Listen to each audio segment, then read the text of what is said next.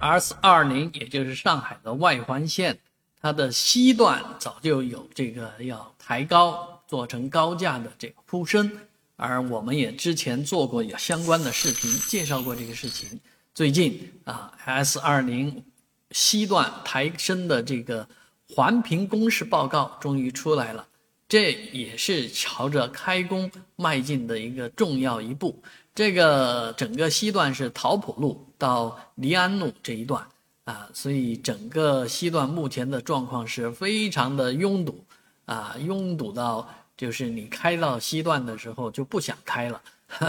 那我自己也是经常走这个外环西段的啊，尤其与货车一起走的话呢，总觉得不安心。而这个西段抬升必将呃改善这样的一个状况，但是很多人也担心，呃，即便这个高架抬升呢，如果那么多的大货车开在这个高架上面，那会不会导致高架经常的损坏啊？维修费用啊会是一个巨大的账单，一直都压的呃市里面喘不过气来。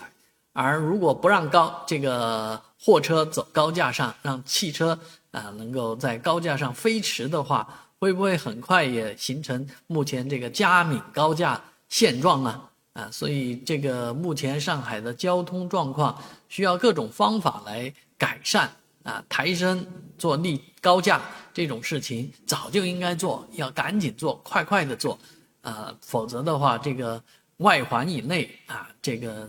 交通也非常的拥挤不堪啊，当然，呃。应该说，交通手段的改变啊，呃，这个